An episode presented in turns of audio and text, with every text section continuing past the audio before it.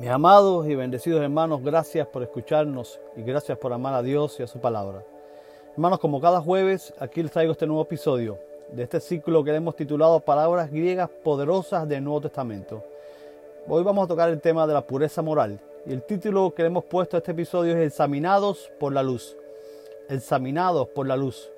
Estaremos basándonos en Filipenses capítulo 1, verso 10 de la Reina Valera actualizada que dice, para que aprobéis lo mejor a fin de que seáis sinceros e iliquinéis e irreprensibles en el día de Cristo.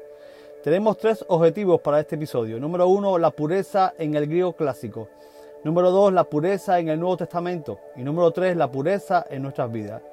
Eilicrines, que es un adjetivo, y eiliquineia, que es sustantivo, son dos palabras sumamente interesantes. Estas palabras formadas a partir de eile, que es calor o luz del sol, y crino, que es poner a prueba, significan probado por la luz del sol o puro y pureza.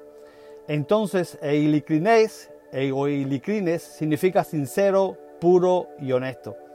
En el Nuevo Testamento estos vocablos se refieren a la pureza moral. El apóstol Pablo los usa cuatro veces y Pedro solamente una vez. Veamos entonces nuestro primer objetivo, la pureza en el griego clásico. Aunque ni el nombre sustantivo ni el adjetivo son muy comunes en el griego clásico, el tiene ahí dos usos característicos que vamos a estar viendo. En primer lugar, significa simple, sin mezcla, puro. Por ejemplo, del fuego, lo más puro de todo, se dice que es eilicrines. Se usa también respecto de un eclipse total de sol. En segundo lugar, se utiliza denotando cualidad. Por ejemplo, inteligencia pura, entendimiento cabal, mal sin remedio. En los papiros, en los papiros, perdón, no es común ninguna de las dos palabras. Un hombre en actitud suplicante apela a la liquidinería de un oficial, pero en este caso la palabra debe significar probidad, imparcialidad, justicia. Veamos entonces nuestro segundo objetivo, la pureza en el Nuevo Testamento. El se encuentra en Filipenses capítulo 1, verso 10, el texto que tomamos como base para este episodio, donde la Reina Valera de la Antigua y Revisión del 60 también traduce sincero, para que aprobéis lo mejor, dice a fin de que seáis sinceros e inclinéis e irreprensibles en el día de Cristo. La, Biblia de las Américas traduce puro en este versículo. Dice, a fin de que escojáis lo mejor, para que seáis puros e irreprensibles para el día de Cristo.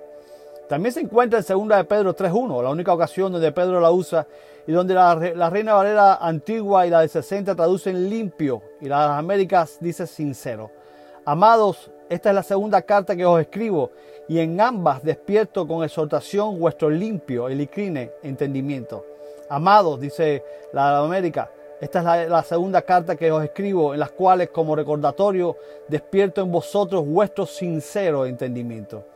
El ya aparece en 1 Corintios 5.8. Así que celebremos la fiesta, no con la vieja levadura, ni con la levadura de malicia y de maldad, sino con panes sin levadura, de sinceridad, y es de verdad. En 2 Corintios 1:12, porque nuestra gloria es esta, el testimonio de nuestra conciencia, que con sencillez y sinceridad, el de Dios. Y en 2 Corintios 2:17 dice Pablo, pues no somos como muchos que medran falsificando la palabra de Dios, sino que con sinceridad, el como de parte de Dios y delante de Dios, hablamos en Cristo. La traducción regular de todas las versiones es sinceridad. Recordemos, mis hermanos, estamos siendo examinados por la luz. Veamos entonces nuestro tercer objetivo, la pureza en nuestras vidas. La etimología y derivación de estas palabras griegas siempre han sido dudosas. Hay dos sugerencias. Número uno puede derivar de la palabra griega ilein, que significa sacudir una determinada materia en una criba hasta extraer de ella la última partícula extraña y dejarla absolutamente pura. Así pues, estas palabras describen una pureza cribada, describen el carácter que ha sido tan purificado por la gracia de Dios que no hay en él mezcla de mal alguno. Esta es una realidad en cada uno de, nosotros. Nuestro carácter está siendo purificado a través de las pruebas, las luchas y las tentaciones. Y número dos puede derivar de la, combinación de dos vocablos griegos, eile, que significa luz del sol, y krinein, que significa juzgar. En este caso podrían describir algo que es capaz de resistir el juicio de la luz solar, algo que aún siendo expuesto a la luz clara del sol, revela no tener falta ni imperfecciones. Aquí estamos ante una vívida imagen. En los bazares de Oriente, las tiendas eran pequeñas, oscuras y umbrías. Hay quienes han explicado el origen de la palabra sincera refiriéndose a los tiempos en que los griegos ponían a la venta sus famosas vasijas labradas. Algunos alfareros al ver que el utensilio tenía defecto, los cubrían con cera y luego los pintaban, aparentando ser una vasija perfecta.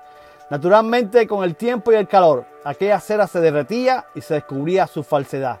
Dentro de los nichos de la barraca aparentaría estar en perfectas condiciones, pero el comprador sabio lo sacaría a la calle y lo sometería al juicio de la luz del sol.